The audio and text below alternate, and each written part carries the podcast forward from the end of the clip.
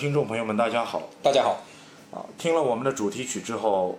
我们新的节目又开始了。这个主题曲好像是一款热门游戏的音乐吧？对对对对对，是最近非常风靡的一款游戏。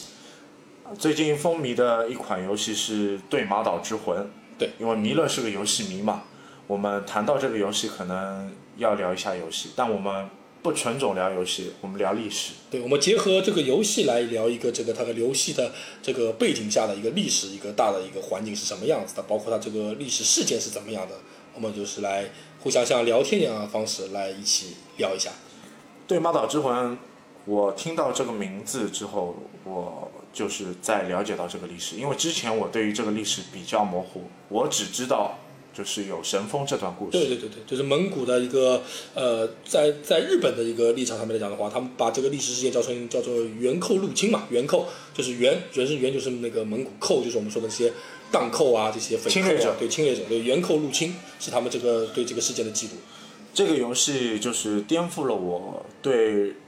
日本历史的一个整个概念。嗯嗯呃，之前接触到的日本历史性的游戏，像《太阁立志传》嗯，啊，《战国无双》战国巴萨拉》，还有就是《信长野望》嗯。呃，都是主观就是日本就是国内就是内部战争的一个问题，就它不是对抗一个外族侵略的一个内容，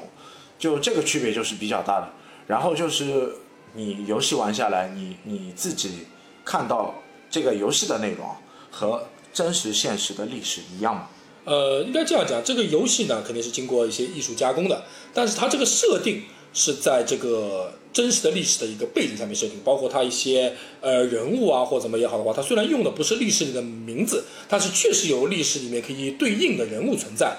呃，所以我觉得整个历史整整个这个游戏还是走的非常一个写实派的一个一个一个故事情节，所以是比较让人有一个代入感。当中就是有一个内容，就是让我们两个人比较惊讶的，制作游戏的制作团队，嗯，它不是啊，不是日本方的，不不不是日方的，对对对居然还是美国的团队，对对对是震撼的游戏。对，因为这个游戏当初它呃发卖之前的话，它是横向比较的是，当时我记得是《智狼》这款游戏。然后《智狼》这款游戏其实它是宫崎英高，后来是远远在对马岛之前就推出了，而且口碑也是非常的不错。呃，但是其实我们也都知道，就《只狼》它的内核其实更加有点像那个，就是它之前的那个魂系列，就是那个宫崎英高的魂系列，然后外面有一层核化的一层表皮，然后它再加上它更加是一个冲关型的一个游戏，就是它是一个技巧的动作型的游戏，它并没有太多的去涵盖这个游戏的背景，因为它这个背景是一个怎么讲，也是一个类似一个是科幻架空的一个日本的一个背景。那相比之下，这款《对马岛之魂》它就是并不是太侧重于动作操作，而是更侧重于一种就是沉浸式、进入式体验的一款游戏。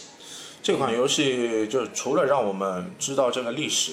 然后它的画面也是很有代入感，对对对对，美轮美奂。画面、音乐全都是对，非常非常的用心。呃，我我觉得这个制作组肯定是花了很大的一个时间，包括一个心血来完成这部作品，而且又是一个美国的一个一个制作者呃制作工那个团队。那包括像那个 Sega 的那个明月那个非常熔炉的制作者，他也对这个也是你们公司之前 对的同同仁算是老大，算老大，现现在是比较大的一个老大，在 Sega 里面。呃，他他对这个作品非常的，就玩过以后啊，非常的那个就赞赏。他觉得这个他都不敢相信，这是一款由美国人主打制作的日本题材的游戏，已经超出了现在的一些同类型的日本游戏。然后呢，特别是里面的一些对当时这个时代的一些的细节的刻画，比如说用狐狸来作为一些呃武器抓装那个装备的加强的一个引导的一个一个怎么说呢？一个契机的一个东西。其实当初在这个镰仓这个时期里面，狐狸在老百姓的心目中是有特殊地位的，在日本的话，然后用风来引入这些都非常非常的有日本化，就是和风的这种味道，甚至连日本人都想不到这样的用这样的取巧的方式来做。然后再加上他这个主角也不是用日系这些现在流行的这种二次元的很帅气的那种脸，而是用一些更写实的一些脸。在日本是说起来是根本从开发的时候就可能会被推翻，不允许这样制作，因为觉得可能会没有吸引力。但他们依然在美国依然用这样的方式制作出这样一个游戏来，而且还受到了好评。它其实是为了让你玩家有更好的代入感，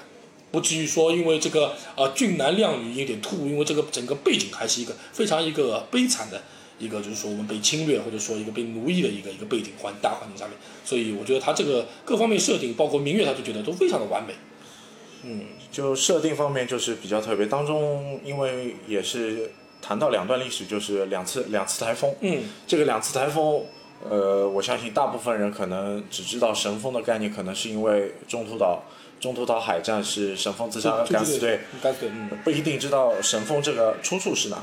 呃，神风这个出处呢，其实就是来源于这两次的，就是说是元寇入侵的这个事件里面，最后呢，就是说一定的因素，一定的因素导致了蒙古最后撤退的这个一个原一个因素在里面。然后这个因素呢，后来被因为日本后来在二战时期为了要神国化的原因，把这个可能只是一些普通的台风或者说一些强风将它神化，然后因为是神国天佑嘛这种这种主题，然后才慢慢慢慢慢慢把它拿到那个台上面来讲。是这样一个情况，但其实实实际上面都是到时候我们会讲到这个事件，其实它并不是这么简单一个一个事情。这个游戏的就是主体，你还是扮演一个个人的角色，嗯。去在游戏里去探索探索周边的剧情，然后去把村子夺回来。对对对，它其其实有点像我们说起来网网上开玩笑说这是一部日本的一个这样类似于一个抗抗日神剧啊，他们不是抗日，他们抗蒙了，抗蒙神剧一样一个作品。抗元抗元抗元对抗蒙古嘛，蒙古或者元朝。对，其实实际上面，呃，这个历史上面当然是，呃，有一部分，他这个开场的一部分，那个领主带着八十骑对抗下面的一千多个蒙古人，这个场景是有的，但实际上面是全军覆灭的，没有什么还活下来一个主角，那个近景人这样一个主角，然后再进行一个地下的一个像那个地下党工作一样的去抗日，啊，不是抗日，他抗抗元，抗元对的，那那些都是艺术加工的了。但实际上面呢，呃，历史上面可能是并不这样，就是我们就是就是今天就是大致来介绍一下这个这个历史。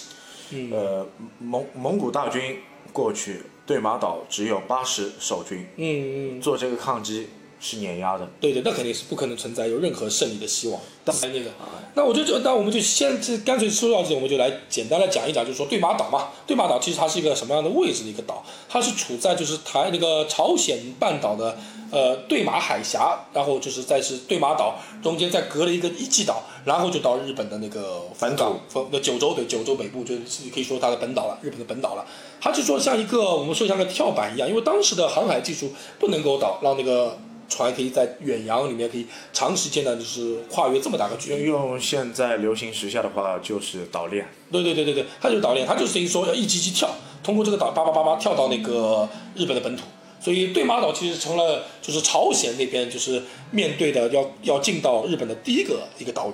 这就是个对马岛。那其实对马岛当时在日本的话，它其实已经是有领主在里面了，已经有镰仓幕府的领主在里面了。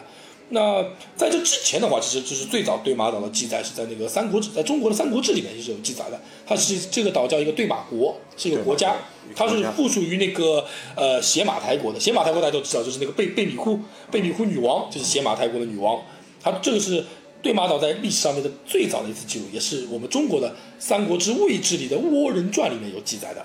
那再到后面呢，到六世纪的时候，就是在那里发生了，在这是中国和日本。呃，发生第一次交战嘛，就是在唐朝，就是叫那个百江口之战，就是我们唐朝是，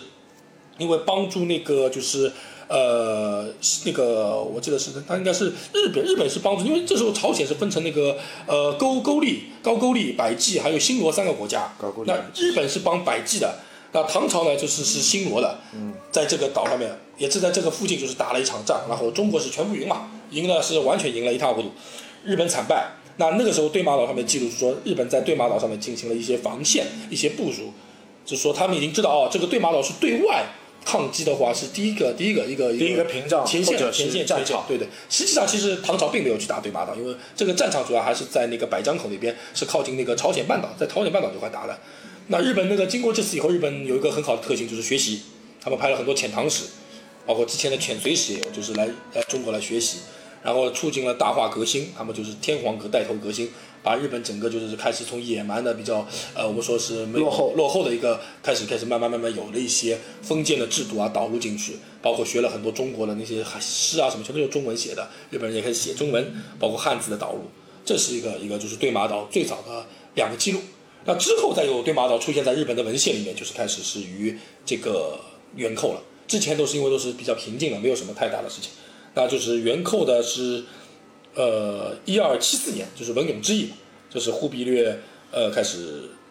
呃入侵中呃入侵日本了。啊，我有一个问题啊，就是忽必烈为什么要去入侵日本？啊，忽必烈他入入侵日本的那个时候呢，其实那个时候是正好是呃他在攻打我们的南宋，就是我们也是在打我们南宋。打南宋时候呢，他可能一个是两点，一个是他听了就是一些从日本回来的一些人在跟他讲说，日本这边是个黄金国，黄金之国，有源源不断的资源啊，黄金啊，白银啊，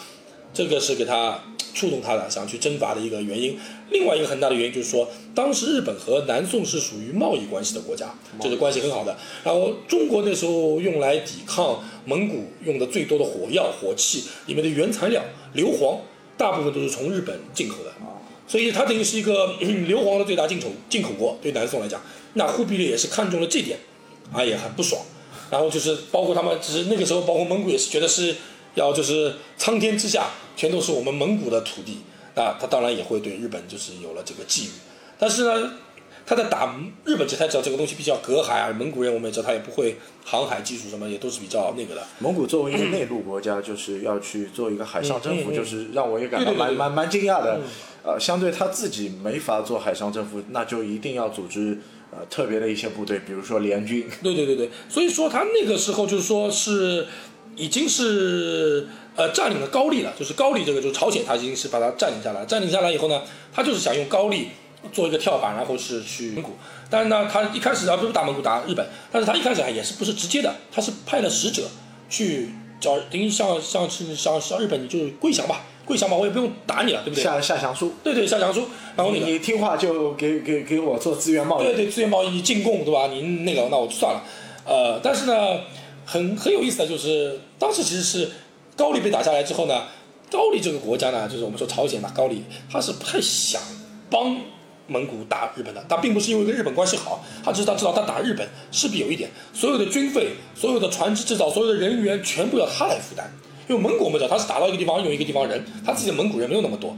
所以高丽在中间，蒙古忽必烈一共是派了六次使者去那个就是日本，跟他去送那个降书，中间有两三次是送都没送到，就是那个高丽的导游打个幌子就逃回来了，就说是啊怎么样见不到或怎么样，然后忽必烈到第六次，忽必烈实在是有点火大了，觉得你这个高丽在玩我还是怎么样？每次我要那个那个东西，就逼着那个高丽那个时候的那个李氏也写了一份那个国书，两份国书，然后顶着那个高丽使者一定要送到了日本，才送到了日本那边。那是先是送到了那个大宰府，大宰府那个信先是送到了朝廷，日本朝廷我们知道天皇，但天皇是没有实权的，没有实权以后再转到幕府，幕府以后转到了也不是幕府，那时候幕府正一大将军也是没有实权，实权是在那个北条家里。北条氏家里，那里面就是北条氏宗，那个时候很有名的一个幕府，我们也不能叫他幕府将军，只能叫他幕府的一个实权者，他的手里。他看到这个信以后，他是第一次看到那个蒙古这两个字，他是不知道有蒙古这个东西，他只知道啊有南宋，他觉得他们是蛮夷，他采取对这个信的那个回应的方式是不回，就是我就当没收到这个信，不理你不理对不理你。那这样子的话，忽必烈就有点有点上火了，忽必烈就上火了。你不理那，但是呢，其实那个他的忽必烈的谋臣里面呢，也有人提到过，说日本那边呢，一个是山也很险，二是那个良田也不多，人也野蛮，就说你派那么多人去打他呢，可能就说没有这个价值对对，没有这个有点像鸡肋。那忽必烈呢，也一开始也听取了这个，也就不打了。但是随着呢，就是襄阳和樊城那边被攻破之后，就是我们南宋的第一这个最后的一套一套关关卡被攻攻破之后，他的从这个军备的一个战略的线上面就有了一个缓冲的时候，他又想到了就是要征伐日本的这个事情，所以他开始就是像我们前面讲的，果然他是从高丽这边过来，要高丽准备船只九百多艘那个战船，叫他们建造还怎么样？他一边建造，最后还送了一份国书给那个日本那边，但日本还是不回，他反正也不管了，就肯定打了，就是这样，就是在那个一二七四年文永十一年，就是日本的文永嘛，文永年，他们文永十一年的时候，他开始对日本的第一次的一个一个打了。那在上路的第一个地方呢，毋庸置疑就是这个对马岛，对马岛这个背景的地方就是对马岛。然后那个对马岛呢，呃我们就讲也可以叫那个时候也可以叫对马国嘛，因为那个时候没有没有大名，虽然有镰仓幕府，但是每个诸侯都是自己有自己一个领土的，他们也可以叫一个国。那就是有中央集权，然后地方割据的一个小对对对对对对对，力。小势对对，它呢可能中央集权那个呃不像我们国内可能立什么呃什么府啊州啊道啊什么，他没有，他还是自己的领土国。那就是前面就来了这个游戏开开场那个八世纪，那个很出名，在日本历史上面也记载了，就是领主带了八世纪，去面对那个到海边的蒙古人。他们其实第一次看到蒙古人，他们这个铺天盖地的那个船，他们有点吓到，黑压压的呃，黑压他们有点吓到。然后他们也派了一个会说蒙古语或者说高丽话、朝鲜话的人去过去去问你们为什么来。但是刚刚还没问好，蒙古那边已经有船上面跳下一千多个人了，他们八十多个人就去冲这一千多个人。那从那个日本的记载来讲呢，说他们那个领主还蛮勇蛮勇敢的，就是他们是日本是骑射嘛，边骑在马上边射，用这个骑射的方式击倒了四个蒙古人、蒙古士兵，但是最后一千敌众，然后被全歼歼掉了。捐掉之后呢，那就等于是整个对马岛就沦陷，因为我们知道那个领主就是就相当于是我们这个岛上的唯一的军备的一个一个军方，军方被干掉了以后，这个岛就沦陷了嘛，剩下就是老百姓。说，呃，比较残忍的就是说那个时候蒙古，对我们先忘说了，就蒙古第一次他派的那个蒙古和高丽的联军，包括还有一点那个女真人，女真的就是我们说金国后面的女真人，还有一些北方的汉人，组成是四万人左右的一个一个这支部队，就是呃四方势力的联军。对，四方势力，他他是到了那以后，这个对马岛那个完最后的抵抗已经就没有了，八十几全部也也也也少，也是蛮少的，就八十几也没有了。然后他们就开始进行屠杀，男人全部杀完杀光，女性就是说他们用那个手掌里面穿洞，用绳子把他们锁起来，绕在自己的船旁边，作为那个战利品带回，作为带回带回自己的国土去。那其实这一段的话，我就是要提一下这个游戏里面，游戏里面有这这一段，我觉得它并不是说，就是说你在这个游戏里面可以看到它整个一个场景里面，就是说，呃，到处可以看到那个对马岛的老百姓的尸体在路上，然后包括你可以看到一些蒙古的兵对那个对马岛的老百姓的一些呃虐待啊、虐杀啊一些场景，包括你去救一个村子，如果这个村子你是潜进去，他一定要你潜进去杀，如果你被发现的话，他就会马上去杀掉里面的老百姓。所以这个这个场景我觉得是在游戏里面复原的比较好的。你会玩的时候会，如果知道这个时代背景的话，你的代入感会更强，因为我们其实也是也是通过游戏来了解历历史，来来挖掘内容。而且我们当初的历史立立场的话，其实跟日本是很像的。日本那边是那个抵抗蒙古，我们也在抵抗蒙古，我们也在抵抗但南宋也在抵抗蒙古，但但最后也是失败了。对，失败，这是这个也是后面要讲的。那他第一个把对马岛占领之后，马上又去跳到下一个岛，就是一季岛。这个一季岛上面是也是领主，也就一百级，也是瞬间就全都被杀死了。然后包括到现在，你去日本那个一级岛上面，你都会听得到他们就是有时候在吓小孩子，就小孩子不听话，你们再不听话，蒙古人就要来了。他们叫蒙古里，蒙古里，叫蒙古人，小孩子会哭的啊，马上就立刻睡觉，就可见就几百年前那个 这个事件留下的阴影。就就把蒙古人也是妖魔化的，呃，妖魔化也妖魔化，但是当时的蒙古人呢，确确实确实残忍，确实残忍，嗯，确实残忍，这个是无可厚非的，肯定是残忍的。那最后，最后他们两个岛占领之后，就来到了日本的本土的九州的那个博多博多湾这边。这个时候，其实从那个对马岛里面已经有书信已经送到了日本的中央，就是北条时政那边镰仓幕府。中央要进行一个对策，商量智囊去进行。对他们就是集结九州所有的领主，因为九州的只是前面讲的一个一个地方，一个地方是一个国，一个国的一个领主，就把这些领主全部集结起来，来对抗这个蒙古这个侵略者。那这个时候，其实真正意义上才开始了一个战争，因为之前那种一千人对八十人，我觉得不能叫战争，应该是一种单方面的虐杀，应该是虐杀杀对，那个时候开始了。真正的那个战争开始之后呢，那就是出现了很多的史料的记载，包括一些绘本啊、一些图图画啊都有了。这这个在日本有浮世绘的内容吗？有有，它不是浮世绘，因为那个浮世绘是江户时期才出现的画，哦它之前就是有这个画，有这种画，但这个画不叫浮世绘，只能说我们说是类似我们中国说国画一样这种画，有记载这整场历史，而且这个画的人就是当时参加这个战争的一个一个诸侯，一个小诸侯。他自己也把自己画在这个画里面。那从这个画里面就可以看到很多细节，就为什么日本人会完全抵不住那个蒙古人。但但日本就是后来 浮世绘出来之后，他们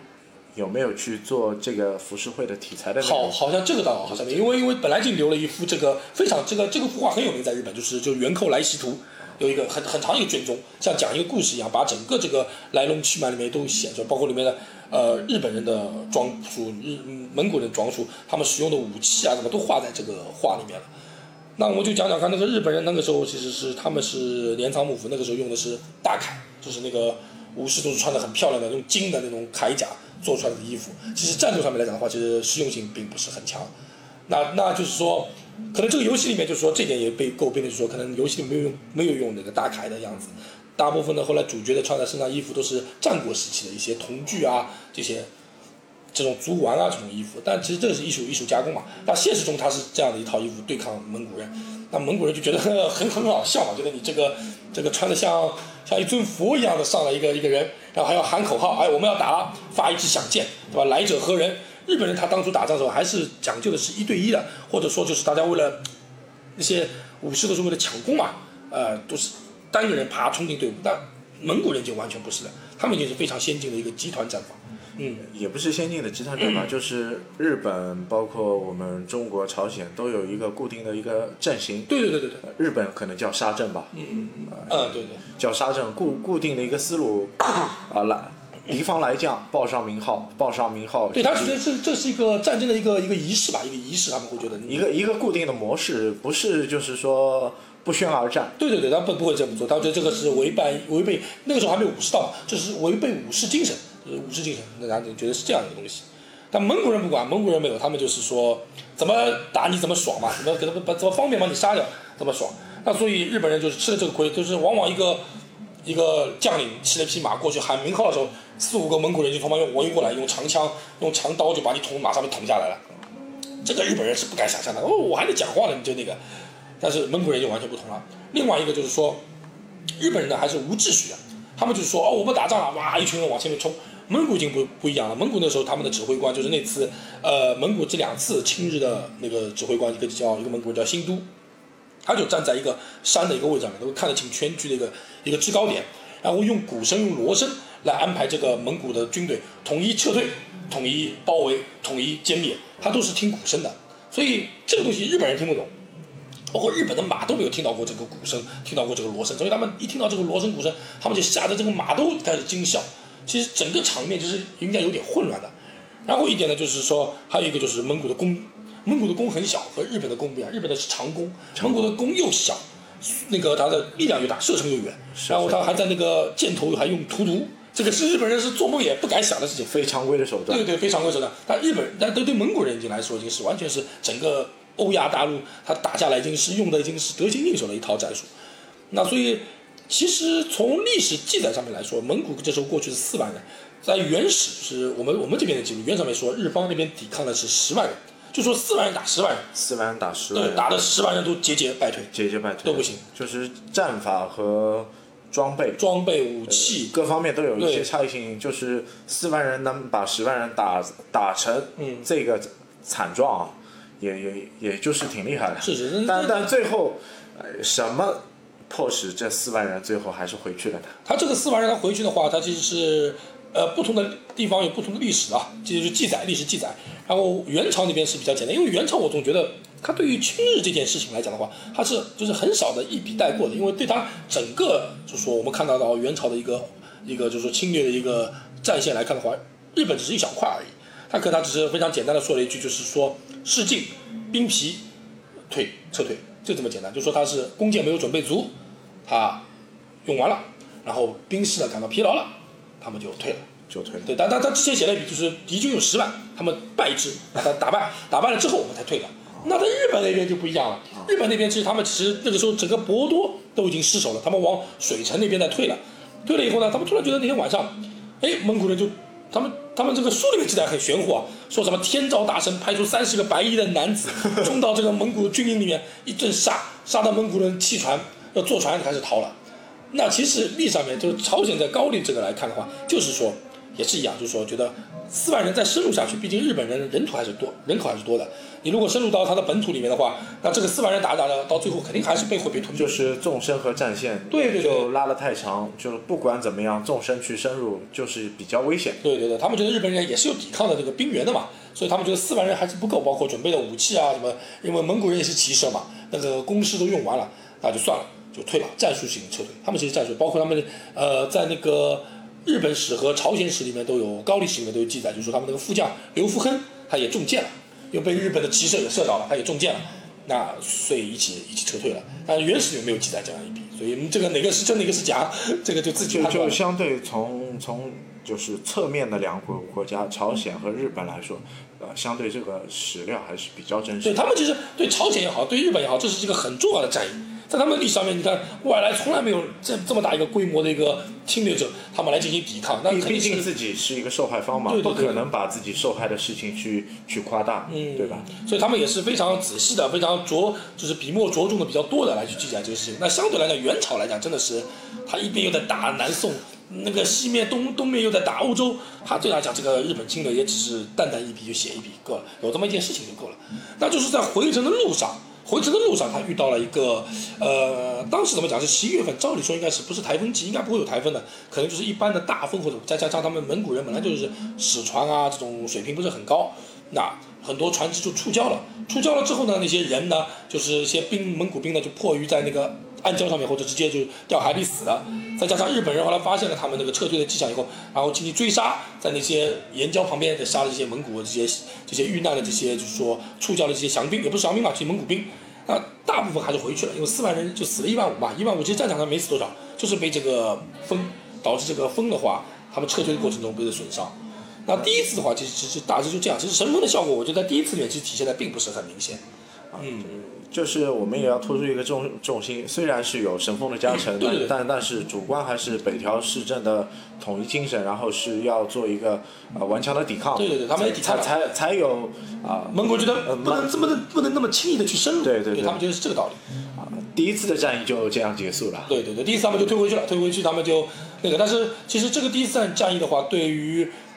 日本方其实是一个感受更加大一点，因为啊十万人连这个几万的蒙古兵都被打得都屁滚尿流，包括那个时候前面讲的还有蒙古人还用过火器，那个就震天雷，那个东西把爆炸了，日本人是本来想追击都不敢追击的，所以这个是。包括弓箭上的劣势，他们都开始进行，日本也开始进行改革弓箭，然后进行一个对九州那边进行了一个呃防线的一个补修吧，防线的修筑，修筑修筑，对，那个那个防线还蛮厉害，那个防线是修筑了二十公里的，在那个博多湾一个元寇的一个防垒，他们叫做就是抵抗元寇的防垒修筑。那第二次是蒙古在打日本的时候，就是我们说的第二次那个的话，他是在其实把那个南宋已经给吞并了，已经把我们南宋给灭掉了。灭掉之后，他就是可以缓过神来，完完全全再去报一次仇嘛。等等等于蒙古的战线又缩短了，然后就是可能全身心的来投入这场战斗对，。他是这样想的，然后包括在一些准备上面，工事啊什么都准备满，兵员也会动用的更多一些。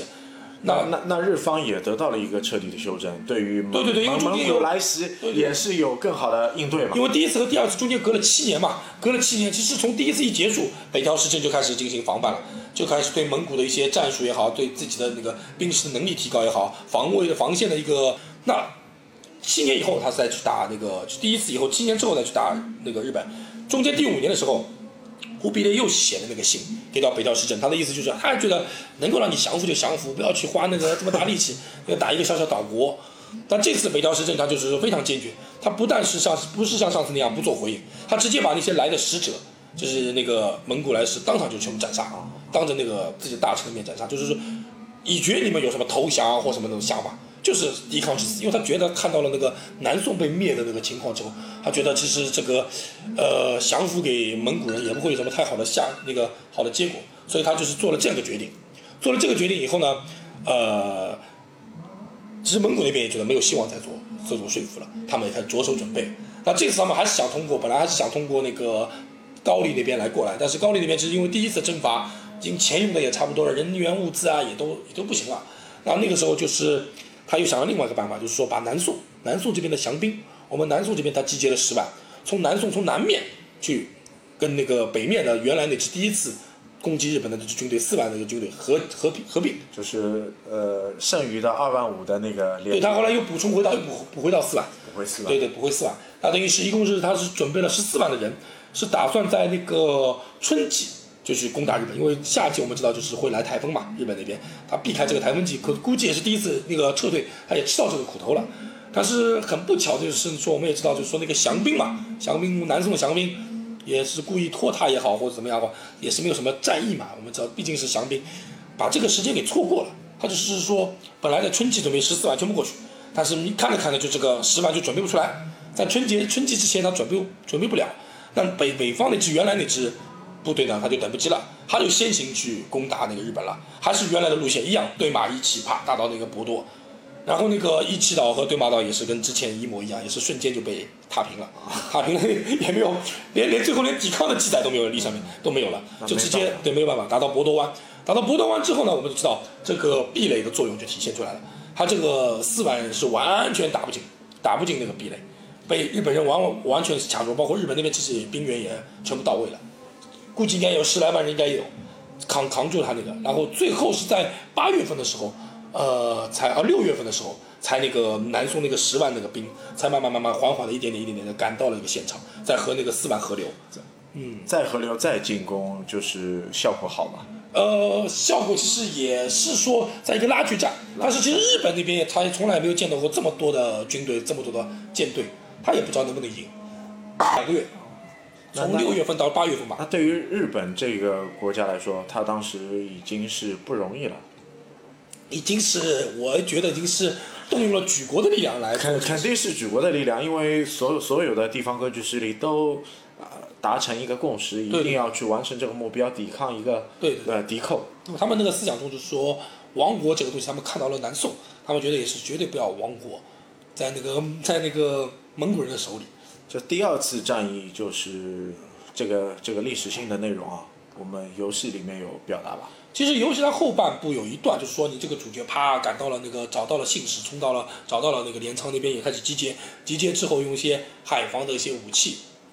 来打一些蒙古的船只啊什么，最后进行一个反攻。但其实游戏是把第一和第二部，就是这两个两个战役结在一起来进行处理了。实际上，其实我们前面讲过，刚才讲过第一次其实并没有，第一次没有什么抵抗，没有海防抵抗。那第二次却是彻彻底底的是日本的武士算争了口气，顶住了那个。那个蒙古的那个这个情况，那一直顶到了八月十五号、十六号那时候，那蒙古人还是在攻进攻，日本人也是在防守，但是突然之间来台风了，因为我们知道日本人他是居在他的那个那个土地毕竟是那个博多湾嘛，他们是有一个呃一个土地在上面进行一个，而蒙古人大多他们攻攻完以后，他们要回到船上去休息或进行整顿，那这个时候台风一来，把他们整个，啊这个台风很厉害，他连续来了四次。好像在两天里面时间里面，把那个十几万大军几乎大概十几万全部那个弄了一塌糊涂，进到一个把一个军队变成一个溃灭的状态。等于这个台风要比第一次的台风更大，呃，更大，大的大大的厉害多，大厉害多。而且第一次确实，第一次我们想它是历史上面考证过，第一次是十一月份，并不是台风季，而第二次是在八月份，六月份到八月份，那个是台风最厉害的时候。就像我们现在去冲绳玩，呃，你到冲绳你说，哎，为什么那个冲绳玩那六月份、八月份那个机票这么便宜呢？因为它是淡季，什么淡季？台风季。因为一旦你去了那里，我很多朋友那个时候去了那里，他说根本就不能出来了，天天就在房间里面，你海滩也不能去，什么都都是台风，就是你人出去就是被刮的找不到地方。那我觉得蒙古人他面对的就是这样这样一个场景，所以他整个军队就是溃败，完全溃败。溃败之后，然后日本人在借势借着他们的这个神风呃不是神风这个台风进行演一阵演杀，演阵演杀。那那那几乎就是这次是惨败，是真正意义上的一个惨败，不再像第一次一样是一个战略性的撤退，它不存在一个战略性，就是溃败，溃败了以后逃逃回去了。做好了相应的防御，再借助地势的一个优势啊，把把。至少我们讲，至少他扛到了那个台风神风来嘛，他们要的神风来，至少扛到了那个时间来。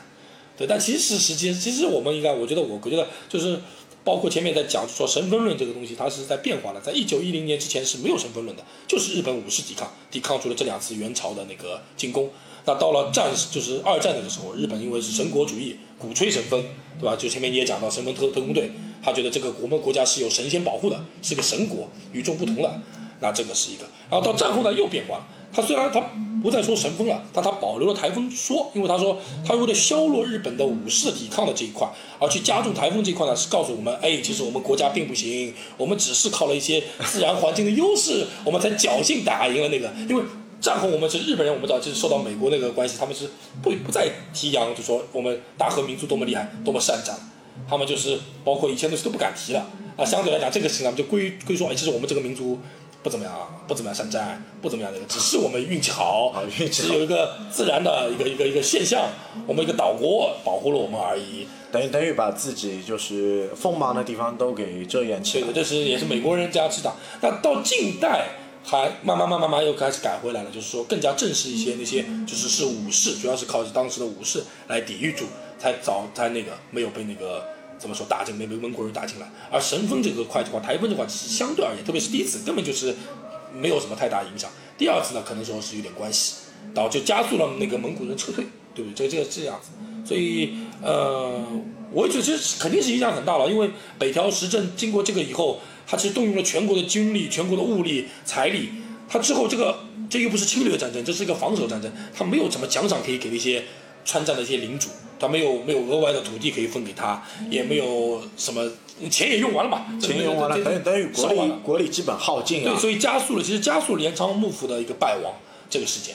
所以后来那个足利尊氏就出来，就建立了足利幕府，包括就是不满那个他们上面一些赏罚嘛，就是这个道理。所以其实这个蒙古这个侵略虽然没有攻破这个日本的这个国门，没有灭亡日本，但其实也让日本改朝换代，其实也是这样一个一个事情。改朝换代也好，也是历史的更新嘛。到最后的黑船事件，呃国门还是要被打开的，终究会被打开。终终究会被打开。但历史在什么民族下也需要去得到改写，就是你要适应这个历史的潮流去改变自己。对对对对，他所以其实他们也在改嘛，北条氏中也在改，包括他经过第一次之后，他在武器上的改良、弓箭上的改良，包括这个怎么应对他们那个就是蒙古人这个过来这个这攻击，他都在改良。但其实我们也知道，这是说呃不容易。日本这个国家在当时，其实我们可以作为一个参照来看的话，我们南宋是没有守住，我们南宋是很可惜没有守住。就就这件事在抵抗蒙古上有一些东西还是值得我们去借鉴、去去去学习。因为我前面也在说，日本可能是因为国土比较小，然后整个国家的凝聚力也比较强，他们就是一个领，他们那个幕府这样子发出这个号令，然后举国就觉得这个其实是亡国的一个征兆，大家一定要顶住，他们就这样去做到了。而中国其实当初我们从南宋的人口也好，从我们的土地也好，远远比日本要大，但是我们当初没有守住，就是因为啊皇帝也不是太在意，旁边还有奸臣当道，包括襄阳孤立了五年，这个像襄阳孤立五年也好，奸臣当道也好，还有几方的就是外族势力也是觊觎南宋的一个政权嘛。对对对对也也也是不断的和南宋进行小规模的冲突。嗯所以说这个也蛮可惜嘛。那我们从这个从这个作品里面，我们可以游戏里面我们也可以感受一下。我们就是我们可能我们中国现在还没有人做出来，嗯，什么襄阳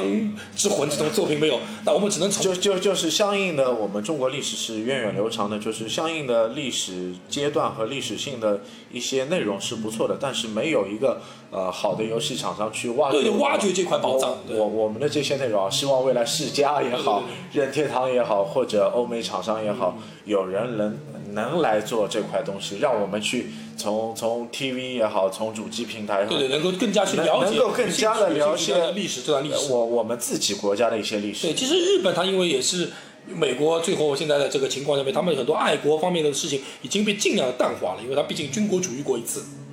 那可能他们玩这个游戏的时候，代入感反而不如我们强，因为我们其实也是受害者。我们在玩这个游戏，我个人感觉，如果我是一个南宋人的话，我看到这个蒙古人这样子来欺压我的家园，来烧毁或怎么样的，这个我觉得这个呃很很还是很有代入感，非常有代入感。那人与人之间可能可能有些东西会义愤填膺吧，就、嗯就像一种正义感一样，你会去做一些事情，但但可能出于这个环境，但有的东西可能会激发你一些潜在的意识性的东西。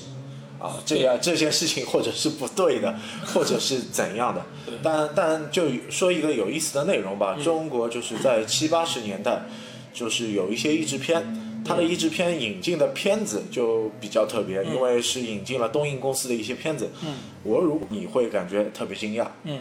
啊啊！日本的一部电影啊，海军 啊，江天岛，就就是很很主观的一些军国主义思想思潮的色彩的片子，但同样能引引进到我们国家来。他鼓吹的东西就是一个海权的理论，嗯就就就是男的血气方刚，就一定要去从军去爱国。有点像那个这种募军的那种片片。啊，就就是这个类型的，像现在可能可能我们就不会有这个内容吧。对，我觉得很多东西作品的话，大家都应该去看一下、了解一下，并不因为说呃这个东西是不好了，我们就呃可能说是，其实这里面肯定还是可以汲取一些对我们有利的东西，包包括他如果就像你刚才讲的那个片子，他是军国主义，他其实我们可以了解一下为什么会军国主义，军国主义是怎么样子的，我们应该去防备它一些什么东西，这些都是一些还是有对我们来讲，从另一个角度去看它的话，它还是有可取之处的。但但终究一点啊，顽强的抵抗也好，落后要挨打也好，这也是必然的历史历历史态势。呃，当中也可能我我我们以后会说到一些嗯。啊甲午海战啊、日俄战争的内容，因为日本也是因为它抵抗了元朝，才有之后我们说它明治维新的发展啊，它发动甲午战争，在日露战争两场大的海军战役上，它得到了一些成就啊，致使他有一个什么大东亚共荣啊对对啊这个想法，一个错误的想法。一些一些膨胀的东西，因为他觉得自己得到了一些啊战争的胜利果实，他那我他有变化了。对，我也是觉得，其实我们玩这个游戏的时候，我们千万不要觉得这个对马岛这个背景历史下的一个日本是那个二战时候那个日本或怎么样，它是完全不一样的。那个时候的日本其实更像我们的南宋，就是我们那个时代，我们是一个被侵略的。其其实都是对等，大家都是一个受对他本来受害国，受他害国。本来在自己的家园、自己的这个日本的国土里面是相安无事，挺好的。他们说安居乐业的，哎，突然之间就是蒙古一个侵略者就出现在他面前。他们其实是一个抱着一个誓死抵抗的一个心态，就说。但是我们中国其实往往，我们中国其实，呃，从受难的角度来讲，我们远远比日本受难的多了。我们历史上面太多外来侵略者太多受难了，你你说元朝元元朝、清朝，对吧？呃，后面的包括八国联军，最到最后的我们最近的日本这种侵华，这个我们其实是面对这种最多的面。面对更多的战争，我们其实要对，我们要思考，我们要思考，我我们要思考的东西其实很多，我们更向往和平的年代对，。我们我也为什么没有很多时候我们没有像日本那样去顶住了这个，而我们中间出现了很多呃拉胯的、很多拖后腿的人，或者像像这个游戏里面有一点做的很好，我觉得它里面有很多日奸，日奸就是当初蒙古在蒙古这么强的这个军事面前，很多日本人对马岛的人也投降了。他们从中甚至作梗出卖主角，这个我觉得做的很真实，就像我们当初我们的汉奸一样，也是个道理。这个是在这种情况大环境下必定会出现的。那这种东西怎么让我们自己，我们这个民族尽量少的出现日间、出现汉奸这种情况的话，我觉得我们还是应该是要把我们的一些民族的，就是抗击外敌的一些英雄的一些精神，一定要保留下来。像那个我说到元朝，肯定要说到文天祥，对不对？再往前面我们写岳飞，对不对？包括像袁崇焕抗击清兵，韩世忠对对对，韩世忠，这些都是我们的精神，是我们中国人的一个精神，这个东西一定要留着。这并不因为说啊，他们是抗击蒙古，现在蒙古已经是蒙古族啦，或外蒙古什么的，这个没有任何关系。他们还是英雄，我们中国人不能够忘记这个事情，这个是我们的根本，这是我们的根本。包括我们千万有的时候也不要，呃，我小时候我们的学历史，我说，哎，元朝是中国疆土最大的一个朝华啊，老师说到这个时候非常激动，非常开心。其实我觉得我们现在客观的看一下，这跟我们有什么关系？我们是被奴役，我们也是他们元朝扩扩展疆土里面奴役的一块，南宋这块这哎，个同同样这个角度，不知道欧洲的历史老师会会不会对说 会会这么做啊？我们英国怎么怎么样？那个那个我就完全不一样，我们是被奴役的，而且你要知道，元朝和清朝这些更大的一个区别在于，清朝最后是满汉融合了，满汉融合对对，然后但是元朝我们是被几等分放在第三等、第四等的，我们的汉人，所以他们我们一直其实，在被占领了以后，南宋被灭亡以后，我们一直下面是有势力在反抗，像那个农民起义也好，在抵抗这个这个的，所以我觉得。我不太赞成在历史课上面老师说，哎，元朝是我们最大疆土，我们以此为荣。啊、这个我觉得是蒙古人的荣耀，并不是我们其。实更多可以去谈的，也就是盛唐时期。对对对盛唐时期包括西汉那个更加更加西汉东汉、西汉东汉的内容。元朝的疆土的辽阔，元朝疆土的伟伟大，这个东西其实跟我们真正的我们炎黄子孙是关系不大的，没有没有任何关系。这个认认知层面可能还是有区别的。对我们还是我们其实相对来说，这其实我们也是我们比较羞辱的一块地方，是我们崖山之后无中华嘛，无崖山之后无炎夏嘛，就是说我们其实这个我们是被人家完全亡国奴了，日本那个时候倒顶住了。我们看不起小日本，他们是顶住了这个亡国，我们却没有顶住。我们也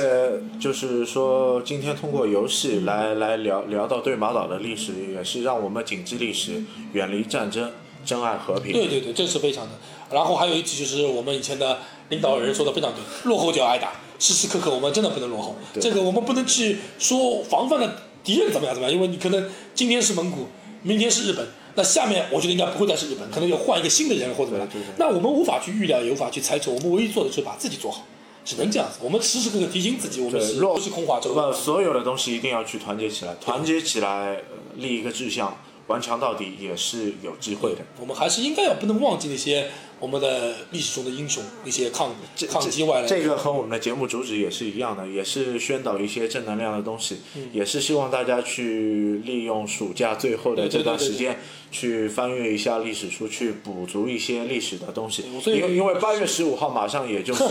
第二次世界大战就是胜利七十五周年嘛对对对，因为我们也没有做一个特别的二战主题的内容，所以借着对马岛的一个内容，向大家呼吁珍爱和平，很很有意思。我们经常远远离战争。日本人被侵略的事情来呼吁的，但其实是一样，其实是一样，其其实是一样而且也许你看书本话，可能不是太有吸引力。那如果你是一个游戏玩家的话，我建议你去玩一下，那个东西感触可能更深一些。对。呃，今天的节目就到这里。喜欢我们节目或者喜欢我们的专辑的听众朋友们，可以给我们的专辑做一个评价或对留言。如果我们的地方就是讲的可能不对的、不正确的，也希望你们多来一些评论，给我们一些改正，或者说大家更加多的探讨。包括你们接下来喜欢听什么样的内容，也可以给我们提议，我们也可以看看我们是不是能挖掘一下。